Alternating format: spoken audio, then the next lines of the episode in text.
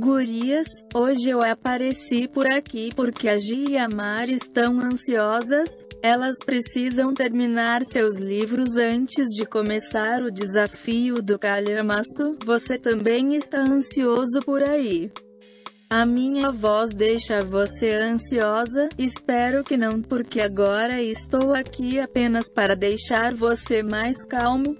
O que acha de meditarmos juntas? Vamos lá, respirando profundamente. Inspira, expira.